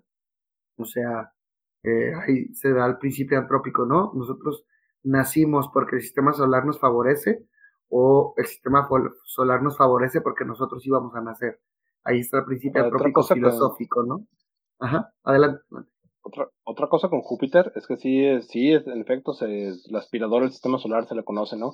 Pero también hay otro efecto que de Júpiter que, este, que a lo mejor no es muy conocido, que también tiene el potencial de primero acelerar otro tipo de, de asteroides y lanzarlos directo a la Tierra, o dos, que pueden venir cometas de la nube de Oort y la gravedad de Júpiter los atrapa, los mete al sistema solar y ya tenemos otro cuerpo. Está ahí. Júpiter es las dos, o sea, tanto nos defiende como nos ataca. Es cierto, es cierto, sí. Sobre todo como en mecánica de asistencia gravitacional, ¿no?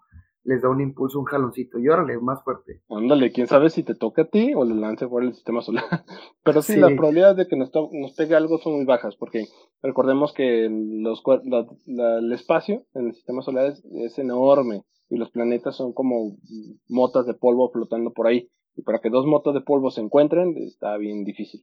Además, este, para que una órbita tome asistencia gravitacional de Júpiter tiene que ser exacta y precisa, con un margen de un metro de, error. Entonces, por eso las misiones, las ondas se estudian tanto. ¿A qué me refiero con esto? Que por lo general o son atrapadas por el planeta o salen expedidas en, órbitas muy, muy lejanas, al, muy cercanas al plano del sistema solar, pues.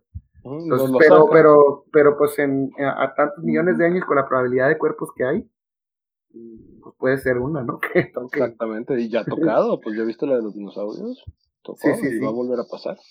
Así es. Y pues otras técnicas que están ahí este, son muy variadas. También la clásica de las bombas nucleares también podrían funcionar.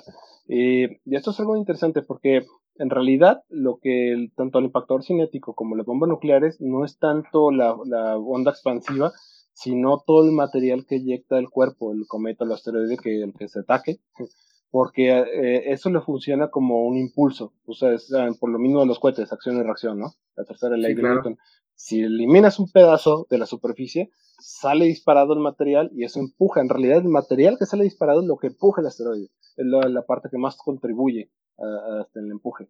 Así que esa es otra forma, las, las clásicas bombas nucleares también servirían en un, caso desesperado, como que comentaste de la prueba que hicieron. Eh, quizás sería nuestra última defensa y también hay otras bien, también hay otro que se llama, ay, ¿cómo se llama?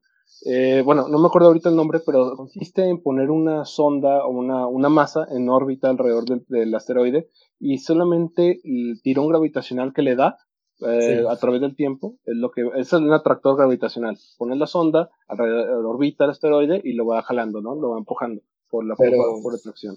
Igual ah, para esos necesitaría muchísima energía y son demasiados cálculos para... Pero se puede, se puede. Rosetta este, em, orbitó este, el cometa Churyumov y tenemos ahorita, bueno, tuvimos la uh, Rex eh, orbitando Venus, este, y luego también la, la otra, la japonesa está, ay Dios mío, la que... ¿cómo? Hayabusa. Hayabusa, que orbitó y Ryugu. Es difícil, pero ya tenemos experiencia. La bronca con esto es que necesitas aún más tiempo que el impactador cinético. O sea, este plan te sirve muy bien si quieres desviar algo que a lo mejor te este, va a estrellar contra la Tierra dentro de 50 años o 100 años. No te sirve para nada como la película. Exacto. Hay una técnica que es poco explorada porque evidentemente tendríamos que llegar hasta ahí o generar un, un robot eh, muy bueno pero hay una técnica poco explorada, pero es muy eficiente si, si tarda mucho, si le falta mucho tiempo para estrellarse, que es pintar una cara de blanco con una capa metálica, ya sea pintura metálica o pintura blanca. ¿Por qué? Porque la luz que refleja esta cara cuando le dé el sol va a generar haces de fotones y estos fotones van a generar un cambio como el que se generan las colas de los cometas en la órbita del, del asteroide. Se me hizo muy chistoso, pues, este, que, que se pudiera hacer eso, pero evidentemente implica más tiempo de, de prevención. ¿Sabes qué otra pintura podría ser muy buena para la absorción de este calor y que empiece a hacer todo este proceso? ¿Cuál? Pintura con teflón. Ah, cierto, tú lo tenías, ¿verdad? Y sí. La pintura de teflón que, que se, se, quiere explorar, de hecho, ¿no? Que tanto puede funcionar como, como vela solar para futuras mm. ondas espaciales. ¿Porque refleja mucho o cómo? Absorbe mejor el calor al momento en el que le estés mandando la radiación, pues lo absorbe de mejor manera, porque muchas veces el problema con utilizar a lo mejor espejos para calentar la superficie y que pues ésta empiece a evaporarse y los gases sean lo que lo empujen a cambiar su trayectoria es dependiendo de qué material está hecho o qué tanto puede absorber ese calor. Entonces, para mejorar ese efecto, si lo puedes pintar de algún material que pueda absorber mejor el calor, como el teflón, en este caso, pues los sartenes lo absorben bastante bien, eh, pues tendrías ahí tu asteroide sartén espacial. Mm, chido. Algo así. Algo así podría convertirse. Si estas técnicas son, evidentemente implican más tiempo de prevención, pero bueno, ojalá y podamos ponerlas a prueba poco a poco, porque pues de que nos hace falta tener un sistema de defensa, nos hace falta. aunque, ya se tenga aunque ya se tenga mapeado mucho ah, en cuanto a cuerpos mayores, hay muchos cuerpos menores ahora mismo que podrían destruir una ciudad. Ahora, para que un asteroide latine una ciudad también es muy difícil. Póngase a pensar que tres cuartas partes del planeta es océano y luego de todas las partes que es tierra, las ciudades son menos, mucho menos de tres cuartas partes de, la tierra son ciudades. Entonces sería muy difícil que le, que le atine a una, pero está la posibilidad. Entonces, requerimos. Sí, pues de hecho en 2003, ah, pues precisamente en febrero de 2013, ahora es cuando se cumple, nos lanzaron una advertencia. El sistema solar nos lanzó una advertencia con el meteoro este Chelyabinsk, cayó cerca de la, de la ciudad esta Chelyabinsk, Rusia, y pues cayó ahí cerquita y causó una onda, onda expansiva que, que acabó con cristales, bueno, sí, con, con los cristales, con los vidrios estos. Y pues es una advertencia que sí es raro, pero pasa. Y pues como ahora estamos en casi todo el planeta de una manera u otra, pues donde se pasa, pasa. Así es. Sí, así es. Y como, es... Dime. Dale, dale. Ah, no, pues yo quería volver a nada más esto de que, eh, como lo, la parte que dices que se tiene que probar, pues claro, sí, se tiene que probar y es bastante importante, porque si no nos pasa lo de la película, ¿verdad? La, la, la tecnología no probada. Así es. Ya para dar un cierre a todo este tema y a la película sobre todo, porque falla, falla la misión que manda este señor. Y, van con criogenización, no tienen tecnología criogenizable. Entonces se meten ellos en las cápsulas, llegan a otro exoplaneta porque se duermen años, llegan y se los comen los animales porque los únicos que llegan son multimillonarios que no saben hacer nada. No saben huir, no saben correr, están alienados. Y es como este, esta imagen que me gusta pensar, a lo que podríamos llegar estos, si nos, si nos dejamos llevar por, por el monopolio, por el capitalismo extremo, nos alienamos de seres de ser humanos, nos convertimos en personas en blanco, ¿no? Con mente en blanco, sin personalidad, sin, sin sentido de supervivencia, sin creatividad, sin nada.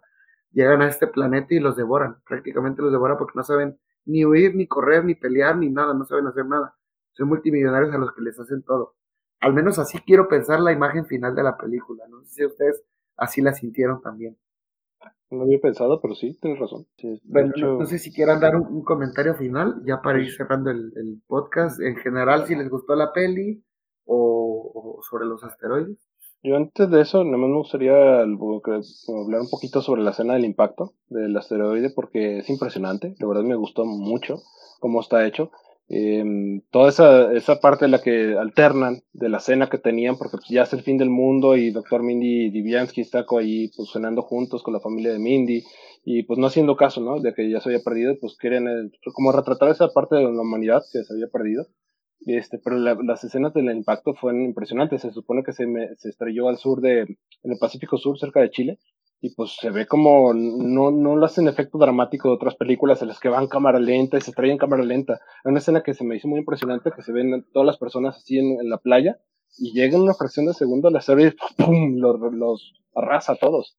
Les arrasa a todos, se ven los incendios ahí cerca del, pues cerca de pues los bosques ahí de América del Sur. Está ahí pues un indígena de este, Sudamérica pues pues en un baile, no sé, a lo mejor tratando como de evitar el desastre y pues les llega la onda expansiva este, después a, a la ciudad, a Mindy, a Diviansky, a la familia y se ve así, se queda congelada la imagen y pues se los acaba todo. Y la verdad me, me, impresionó mucho la escena y se me hace una de las mejores escenas de, impacto de, asteroide que hay en el cine. La verdad me, me, gustó bastante. La verdad que sí. Ahorita que comentas lo de la cena de Mindy con su familia, había un comentario que quería decir y ya se me estaba yendo, que al final, fíjense cómo ellos se sienten como libres de culpa en el sentido de que al final estuvieron luchando por sus propios medios, pero pues se acaba el mundo y acaban felices y contentos en familia, como con este romanticismo de que están tranquilos con su conciencia y eso nos termina pasando hoy como sociedad. Decimos, pues yo no voy a cambiar el mundo, yo tomo esta actitud para mí, es como el esfuerzo personal individual y que pase lo que tenga que pasar. Y me gusta que saquen esta escena en la película porque en realidad no es, no es una actitud que funcione.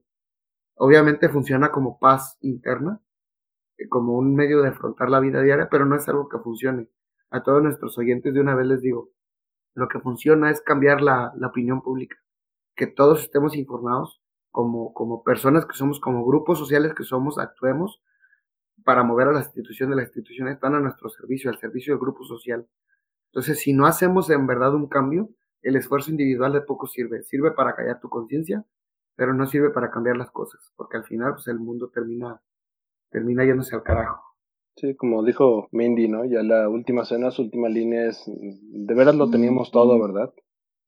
Este, pues, se lo quedan viendo, de veras lo teníamos todo y lo echamos a perder.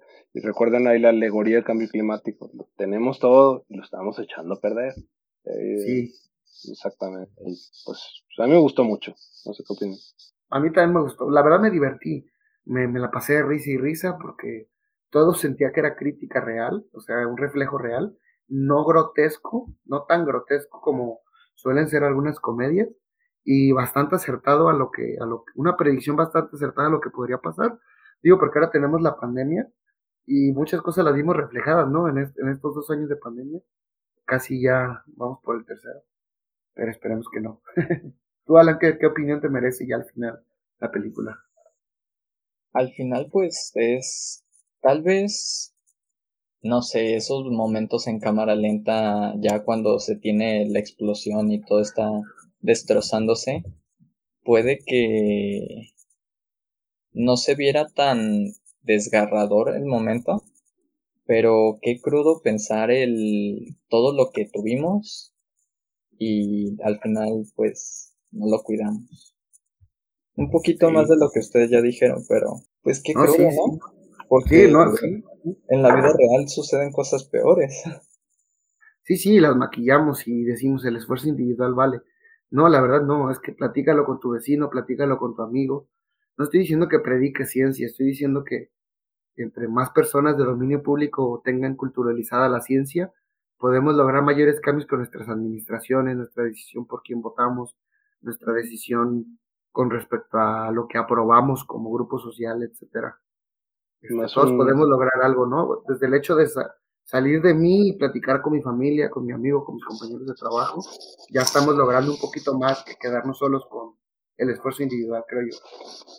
Pues más un apunte para, de veras, al final, de lo horrible que podría ser un impacto de, esta cosa, de asteroides o de cometas. Eh, mm, no se sepan, pero hay un estudio de un paleontólogo que se llama Robert de Palma, que descubrió un yacimiento, bueno, creo que no lo descubrió, pero encontró en un yacimiento restos de, de del asteroide, del asteroide de, consecuencias del impacto del asteroide que mató a los dinosaurios no avianos. Eh, ¿Qué encontró? Lo encontró que era así como una parte que era costa en ese momento, allá en Dakota del Norte, que era en ese momento era, tenía costa, y lo que encontró es que llegó una especie, no tsunami, sino que como que el mar se metió pues simplemente por pura, por, por, porque cambió la marea en ese momento y se encontró revueltos un montón de peces y todo, pero se encontró pues todo un desastre, ¿no? Incluso hueso de dinosaurios, todo, todo está revuelto. Los peces, lo interesante es que en las agallas, la, la, sí, las branquias, tenían esférulas, eh, tenían esférulas de, de, de vidrio que se crean a, la hora del impacto por la presión y la, la temperatura tan altas que llegan, simplemente la, la, tierra se hace, se hace vidrio y se forman esferas. esta fue, esta llegó, la, bueno, la ola, la marea los revolcó y todavía los peces que quedaron respiraron esférulas de vidrio incandescentes que caían del cielo, para que se den una idea. Y ese, está congelado ese momento ahí del impacto. Imagínense el, infierno que debió haber sido. Así que pues bastante aterrador, ¿no? Y pues me quedo con esa idea macabra de la película. la verdad sí, la verdad es que me río, pero me río en el sentido de este, ¿cómo decirlo? Es el único medio, o sea, el único, la única manera de abordar este tema es a través de una comedia, de cómo nos estamos comportando. Y ojalá nos caiga como crítica, mínimo, como les decía, hacer conciencia de estos fenómenos, del cambio climático, de nuestra responsabilidad como especie en el planeta y de generar movimiento social. Eh, no, hay no sigan, no sigan líderes este, con los ojos cerrados, por favor. Eso, eso ya, eso déjenselo a nuestros, pues, nuestros primos primates. O sea, nosotros, eso de seguir líderes ciegamente, no, ya no va con nuestra civilización. Sinceramente, ya no. Que nadie te diga dónde mirar, ¿no? Ni abajo, ni arriba, ni a un lado, ni a otro, sino en todos lados.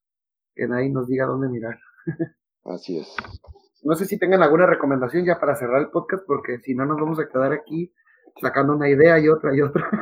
Yo solo tengo una, que este es un libro un poco, bueno, no está tan largo, se llama Cielo Sangriento, de, de, Sergio de Régules, es un, em, comunicador de la ciencia mexicano, y en la en el, película, en el libro, habla de mm, varios temas, entre ellos el impacto este de Chelyabinsk, eh, cómo se dedujo, de dónde venía, qué era, o sea, cómo, cómo empezaron a, sacar todo eso, y también del, de cómo también se dedujo eh, del, que la extinción de los dinosaurios novianos provenía del impacto de Chicxulub. Es toda la historia y te va presentando las pruebas. Es muy divertido, muy ameno y este, incluso a veces hasta te hace reír en algunas partes y es del Fondo de Cultura Económica. Este, lo recomiendo bastante. Ok, muchas gracias. ¿Tú, Alan, tienes alguna recomendación que hacer? Eh, yo creo que el día de hoy me voy a ir por algo que a lo mejor sienten que es un poquito comercial. Voy a recomendar Dune. Pero Dune, si llegan a leerlo, creo que, al menos yo ahorita voy como a la mitad, eh, creo que ofrece un muy buen entorno de ciencia ficción, de cultura, de ciencia y tiene mucho, muchas cosas que se podrían abarcar. Es, es bastante interesante por si le quieren dar la oportunidad. Está genial, el libro me encanta. La película también. A mí también. Eh, yo mi, mi recomendación es que vayan a YouTube y pongan ahí conferencia de la Oficina de Defensa Planetaria de la NASA. Cada año hacen una. Este, duran bastante, pero igual ahí pueden ver los picos de, de mayor este, visibilidad. Es, es interesante todos los proyectos que se han hecho, que se han intentado, todos los reportes que hacen.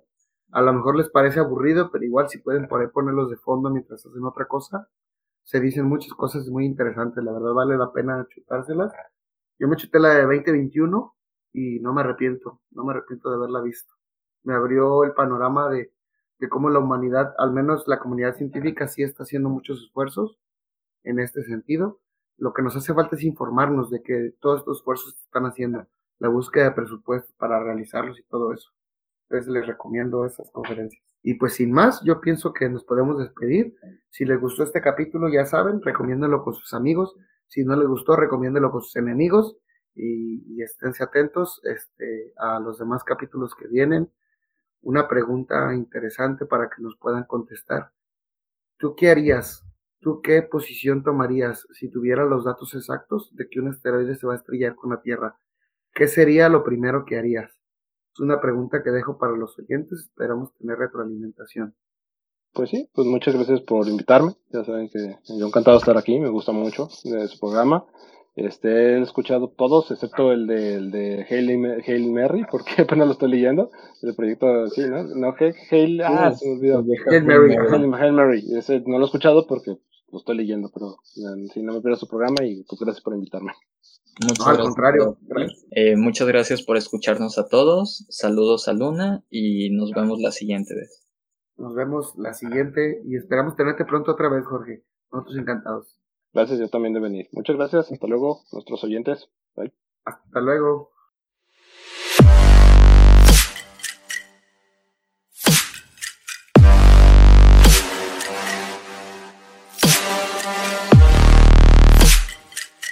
Diálogos Espaciales, el podcast oficial de la comunidad UDG Space.